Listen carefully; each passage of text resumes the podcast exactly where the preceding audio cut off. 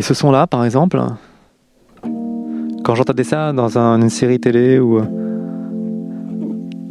je, je comprenais pas ce que c'était parce que à l'école on m'avait appris ce que c'était qu'une harpe, un violon, euh, une guitare, un piano, une contrebasse, une trompette. Mais, ce son-là ne correspond à rien de ce que.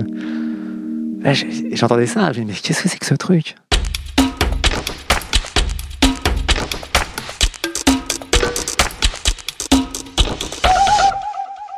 Bienvenue dans Puzzle. Je suis Julien Bordier et vous écoutez Dans le décor. Tous les 15 jours, je pousse la porte d'un lieu cher à un artiste pour une visite en sa compagnie.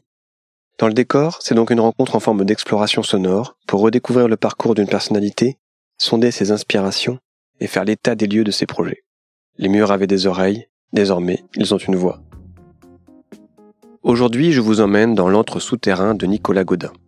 Le cofondateur du groupe R a longtemps occupé avec son complice Jean-Benoît Dunkel un vaste studio d'enregistrement de rêve à Paris, près des buts de Chaumont, baptisé Atlas. L'activité discographique du duo étant au point mort, le musicien s'est replié depuis avril 2019 dans un lieu moins titanesque qu'il a construit au cœur du 6e arrondissement de Paris. L'adresse restera secrète, sachez seulement que l'entrée est aussi discrète que son propriétaire, qui débarque pile à l'heure du rendez-vous, sacoche de basse sur le dos. Je lui emboîte le pas, nous descendons les marches qui mènent à un espace au mur blanc, éclairé par une verrière. Du béton, du verre, le lieu est raccord avec le titre du nouvel album solo de Nicolas Godin, Concrete and Glass, un disque inspiré par des demeures iconiques de l'architecture moderne. Mais commençons d'abord par un état des lieux. Le studio, c'est toujours un endroit complètement euh, in utero. Euh, c'est important d'être isolé du monde. Pareil, tout le monde me dit qu'il faut la lumière du jour, mais je sais qu'au fond de moi, je m'en fiche complètement. Mais euh, je- j'écoute un peu les avis des uns et des autres, donc je fais toujours un, point- lumineux pour qu'on ait de la lumière. Mais moi, je pourrais vivre sans savoir. euh, Enfin, je sais que tu as vu Christophe récemment. J'en suis pas à ce point-là, parce que j'aime bien dormir la nuit. mais en revanche, quand je travaille, je m'en, fiche de savoir euh, ce qui se passe à l'extérieur. Tu vois, il y a deux pièces. Il y a une pièce de prise de son qui est la pièce là-bas, où euh, on enregistre tous les instruments qui se prennent avec des micros, donc les, voix, les pianos, les guitares électriques, choses comme ça. Et puis ici, nous sommes dans la, ce qu'on appelle la control room, c'est-à-dire euh, c'est là où on mixe et surtout euh, c'est là où j'enregistre tous mes synthés parce que les synthés ça passe directement par des jacks, donc tu n'as pas par des câbles, donc tu n'as pas besoin d'être euh, ac- acoustiquement séparé de la source de l'enregistrement. Tu vois, tu peux être il n'y a pas, ça ne passe pas par par l'air, ça passe directement dans les câbles. Quand j'ai besoin d'un son, je le fabrique. Je ne peux pas prendre des sons tout faits. Je dirais des sons qu'on trouve dans le commerce. Il faut que je, fabrique mon son. Donc ces, synthétiseurs ont pour la particularité d'avoir des, potentiomètres qui permettent de sculpter le son. En fait, euh, le son c'est comme une matière, c'est comme, un sculpteur avec un bloc de marbre. Et tu enlèves, tu fais comme, euh, tu creuses dans le marbre euh, ce qui est en trop pour faire apparaître la sculpture. Et bien là, tu as ton onde euh, de base et tu, avec ces potentiomètres, tu creuses le son pour euh, obtenir le son dont tu as besoin.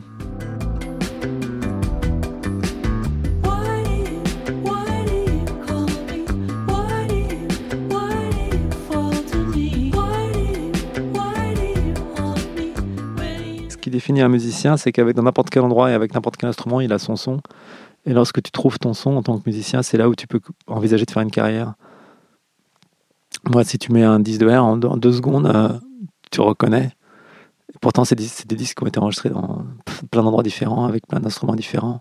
Mais moi, si je là, tu vois, tu m'as vu tout à l'heure sortir ma basse. Je crois que si je peux, je peux jouer de n'importe quelle basse, j'aurai toujours mon son. Et, et c'est ça l'important pour un musicien, c'est d'avoir son son. Comment on fait pour trouver son son? Euh, ça ne s'apprend pas, c'est inné. Et euh, c'est, ça qui fait la différence entre, euh, je te dis, ce, ce- enfin, bon, moi, je veux pas parler de moi, mais si tu prends Jimi Hendrix ou Miles Davis, en... pourtant Davis, il joue de la trompette. Les trompettes, il y en a pas. Une trompette, c'est une trompette. C'est pas comme un synthétiseur où tu peux fabriquer des, des, des- des centaines de sons avec le même synthétiseur. Une trompette, c'est une trompette. Pourtant, dès que je joue de la trompette, tu reconnais Miles Davis. Donc, avoir son son, c'est aussi une manière de. ça va au-delà de la texture du son. On a cette expression qui dit avoir son son, mais c'est surtout euh, une manière d'attaquer la note, une manière de la faire durer, une manière de. De enfin, il y, a des- il y a des dizaines de paramètres dans la manière de sortir un son d'un instrument. Donc, c'est c'est la somme de tous ces paramètres qui fait ton son. Alors bien que tu puisses avoir ton son et, et le reproduire dans n'importe quel lieu, en quoi quand même ce lieu, ce studio, apporte aussi quelque chose de différent dans le processus créatif? Euh, je pense que ça a surtout à voir avec euh, le fait que tu arrives dans un nouvel endroit, tu as des nouvelles, euh, une nouvelle énergie. Et hum, tu, c'est ça, c'est ça qui m'angoisse un peu dans le fait de construire son studio, c'est qu'on est coincé dans le même endroit. Alors c'est toujours bien d'arriver dans beaucoup de chansons, beaucoup de disques sont nés d'une nouvelle énergie, puisqu'on arrive dans un nouvel endroit à chaque fois. Et ça c'est pas mal. Mais après tu as les Beatles qui ont fait euh, 12, 13 albums complètement différents les uns des autres et qui ont été enregistrés dans la même pièce. Quand tu écoutes euh, euh, Pepper et le double blanc, c'est quoi? C'est 6 mois ou 7 mois d'intervalle d'enregistrement. Ils sont dans le même endroit et dans l'endroit dans lequel ils ont fait tous leurs disques depuis leur début. Et pourtant, c'est des disques qui sonnent complètement différents. Donc je crois que c'est vraiment, c'est ce que je disais, c'est vraiment dans la tête. Et en, en anglais, on dit ear, not gear. C'est-à-dire les oreilles et pas le matériel. Ce n'est pas ici que tu vas enregistrer euh, Concrete and- Non, Concrete and Glass, j'ai enregistré dans une toute petite pièce, encore vraiment euh, une pièce de 9 mètres carrés. C'était après que j'ai quitté le studio Atlas. J'ai loué une petite pièce au studio Ferber. Et euh, c'était un. Et là, j'étais heureux. J'étais heureux de, Je me sentais libre. C'est exactement comme dans, dans mon adolescence. J'avais mes, mes synthés préférés, ma basse, mon ordinateur et une paire d'enceintes. Et, et j'ai créé l'album euh, dans cette, euh, cette toute petite pièce. C'est à part le.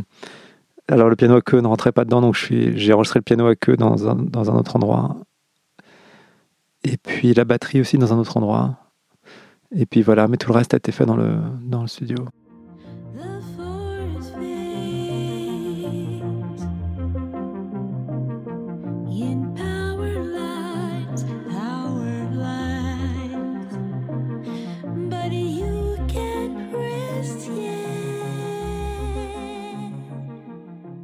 La salle de prise, alors le, roi de la jungle de cette salle, c'est le, lion, mais le lion de la musique, c'est le piano. c'est donc ça, c'est un piano incroyable. On, l'a découvert dans un studio euh, dans lequel on a enregistré l'album 10 000 Hertz, légende euh, rue euh, de l'abbé Grégoire dans le 6e. Et quand le studio a fait faillite, euh, j'ai racheté le piano parce qu'il a cette particularité, cette propriété qui est très importante pour faire des disques, c'est qu'il sonne comme un disque.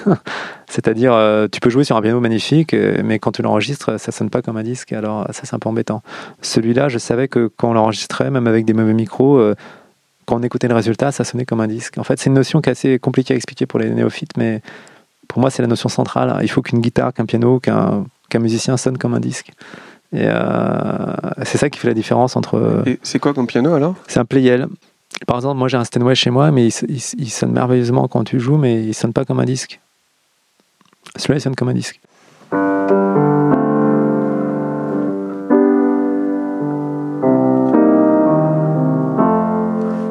Mon piano Fender Rhodes, c'est avec ça que j'ai composé tous mes morceaux depuis euh, 1995. Et c'est un peu la source du son de R.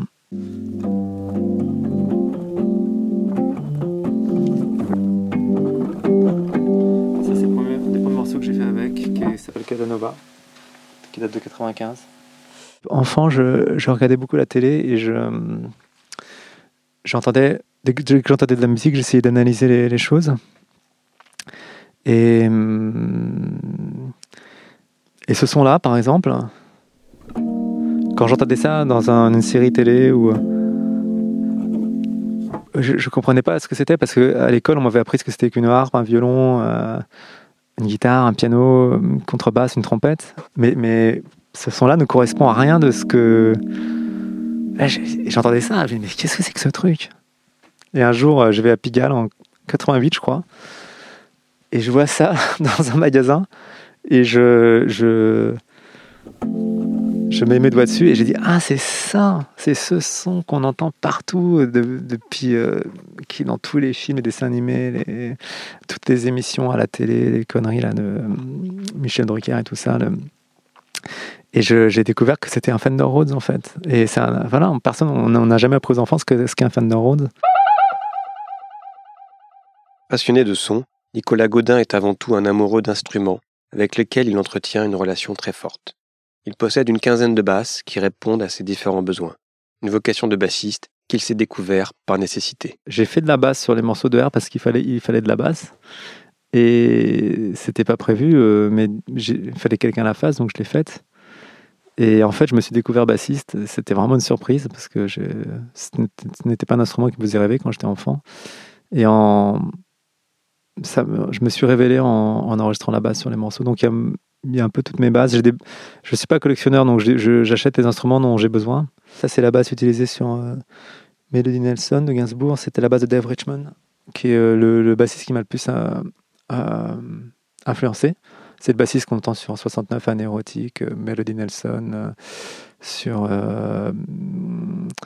The Old Man's Back Again de Scott Walker. C'est vraiment, c'est vraiment un bassiste incroyable. Je suis très attaché aux instruments, je suis très attaché c'est à leur odeur, à leur, euh, à leur bienveillance. Euh, c'est un peu comme des. Ils sont fidèles, comme des. Ils, ils- te donnent le meilleur d'eux-mêmes. euh, ils sont toujours là quand tu as besoin d'eux.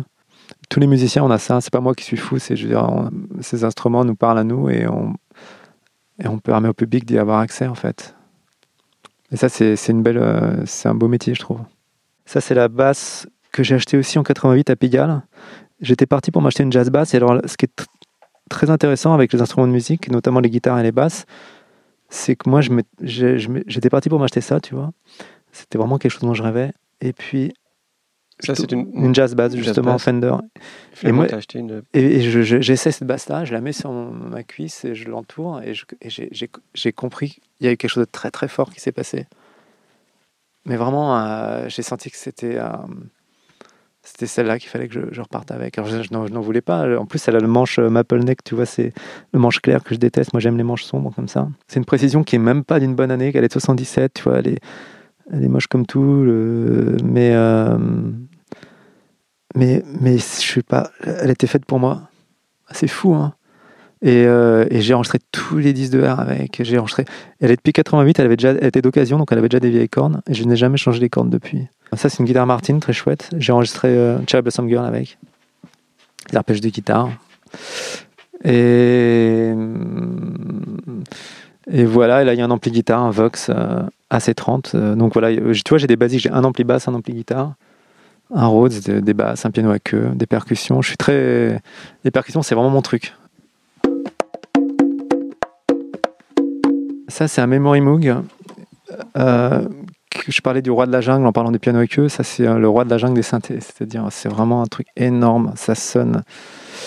C'est. Euh, n'est pas en noir parce qu'il a appartenu à Motley Crue, qui l'ont un peu customisé. Je l'ai acheté à Motley Crue à Los Angeles en 2001. Et. hum, ça, c'est le Harp 2006, qui est un, peut-être le meilleur synthé analogique. En tout cas, c'est euh, le synthé préféré de Jean-Michel Jarre. Et je l'ai acheté à un, à un des musiciens de Jean-Michel Jarre d'ailleurs. Il a fait la tournée de Jean-Michel Jarre en, en Chine, celui-ci. Il a été entièrement révisé. Et c'est aussi pour la petite histoire, c'est avec ça que se fait le son de la voix de R2D2 dans Star Wars. Et donc, c'est ici que tu passes euh, tes journées? Oui et non. Oui et non. Là, c'est mes vocodeurs. C'est très important. C'est le son de ma voix. Moi, je- je- j'utilise des vocodeurs. Et sur, cette, sur l'album, nouvel album, j'ai utilisé ce vocodeur-là, qui est un, un vocodeur que je n'avais jamais utilisé, qui est le vocodeur euh, EMS, qui a un son très métallique, qui sonne un peu plus comme un robot.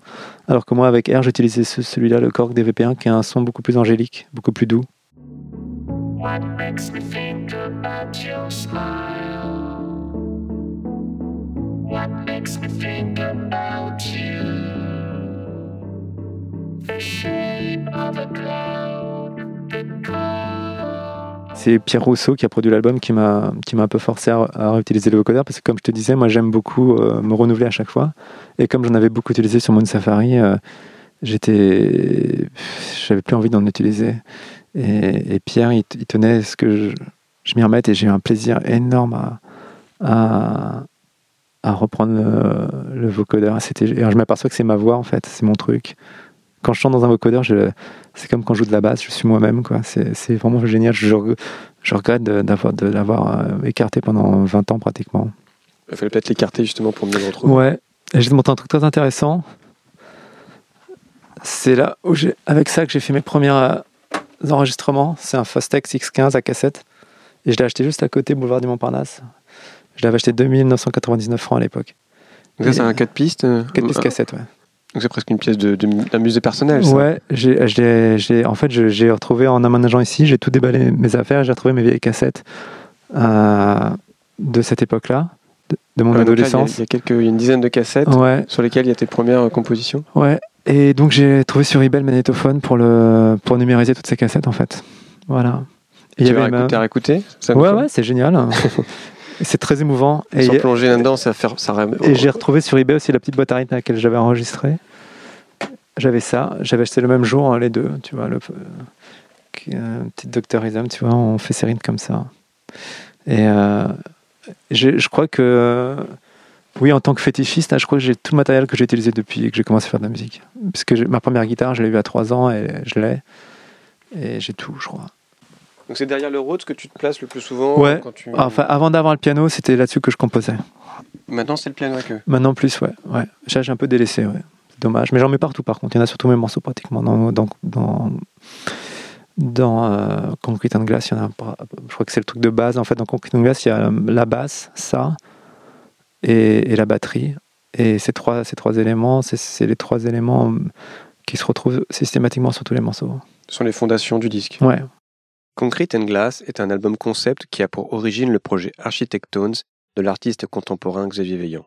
Nicolas Godin s'est replongé dans les thèmes qu'il avait composés en 2015 pour accompagner la série d'installations in situ imaginées par son ami plasticien dans des habitations iconiques. La Sheets Goldstein Residence de John Lautner dans les collines de Los Angeles, ses voisines californiennes, la VDL Research House de Richard Neutra et la Case Study House numéro 21 de Pierre Koenig, la cité radieuse de Le Corbusier à Marseille, la demeure moscovite de l'architecte Constantin Melnikov ou le pavillon allemand de Barcelone, construit en 1929 par Mies van der Rohe. Est-ce que c'est un projet qui te tient aussi particulièrement à cœur puisque tu as suivi des études d'architecture et que là tu les deux les deux passions en tout cas deux, Ouais. deux- deux- Alors- deux arts qui- que tu as En fait, l'architecture, euh, c'est j'ai grandi avec puisque mon père est architecte, donc c'est même pas une passion, c'est juste quelque chose qui fait partie de ma vie. Et d'ailleurs, j'ai fait des études à cause de ça, mais c'était pas, j'avais pas un désir de faire des études d'architecture. J'ai fait des études d'architecture parce que pour moi c'était naturel. Comme j'ai fait de la musique parce que je viens d'une famille de musiciens, donc je pensais que les, grands, les, quand on est adulte, on sait jouer de la musique. Je pensais que c'était quelque chose comme savoir faire du vélo, tu vois. Et puis, euh, effectivement, en faisant mes études d'architecture, je me suis aperçu que ce n'était pas ma passion, justement. Et qu'il fallait laisser ça aux autres. Et j'ai décidé, de, à la fin de mes études, au lieu de devenir architecte, de- de- d'être musicien. Parce que la musique, c'était ma vraie passion. et tu es allé jusqu'au bout de tes études d'architecture. Je suis allé jusqu'au bout, et c'est justement au moment où, où j'allais devenir architecte que là, j'ai vraiment pris peur. Je me suis dit, mon Dieu, mais euh, j'ai pas envie d'être architecte. et, euh, et là, j'ai j'ai tenté ma chance en musique, et heureusement, parce que euh, c'était mon, mon rôle sur Terre, c'était d'être musicien, clairement.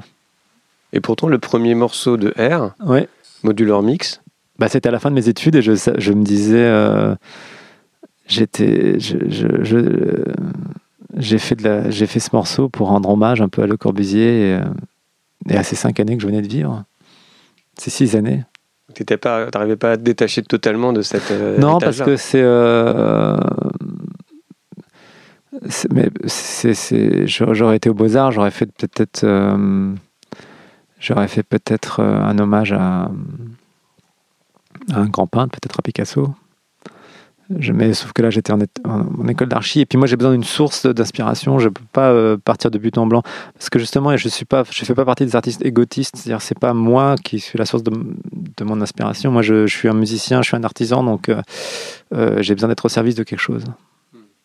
Et et là, par exemple, typiquement cet album ou l'album précédent qui était sur, centré sur Bach, euh, je, j'ai besoin d'avoir une raison de commencer à faire de la musique. Sinon, euh, mais je suis pas, euh, je me lève pas le matin en disant là, là j'ai, c'est mon œuvre, il faut que je, il faut que je crée, euh, il faut que je crée. Je suis un créateur et je- tu transfères pas tes états d'âme dans ta non, musique. si je n'avais pas une raison de le faire, je, je le ferais pas. C'est ce que je dis, mais c'est vrai.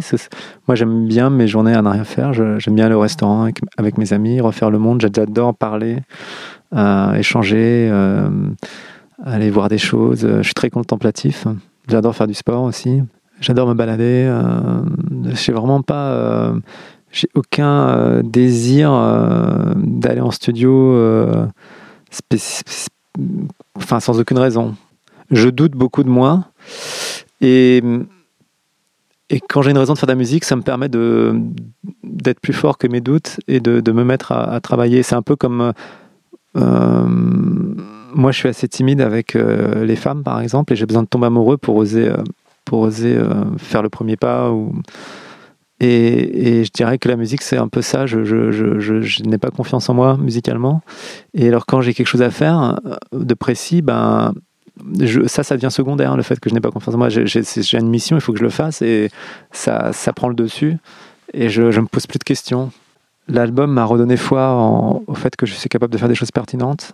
Et du coup, j'ai vraiment envie d'enregistrer de nouveau pour, euh, parce que j'ai repris goût à ça, en fait. Au bout d'un moment, j'ai eu un peu une crise d'inspiration à 40 ans et j'étais un peu désespéré. Je me disais peut-être que ça y est, j'ai dit ce que j'avais à dire. Et, et finalement, ce- cet album, j'ai pas, il a fallu un peu de temps. Et puis maintenant, j'ai l'impression que re- je suis reconnecté avec euh, mon inspiration.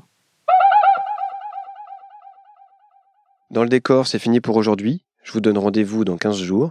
Mes puzzles continuent dès demain avec Jonathan qui vous parlera du documentaire 2040 de Damon Gamo. À bientôt!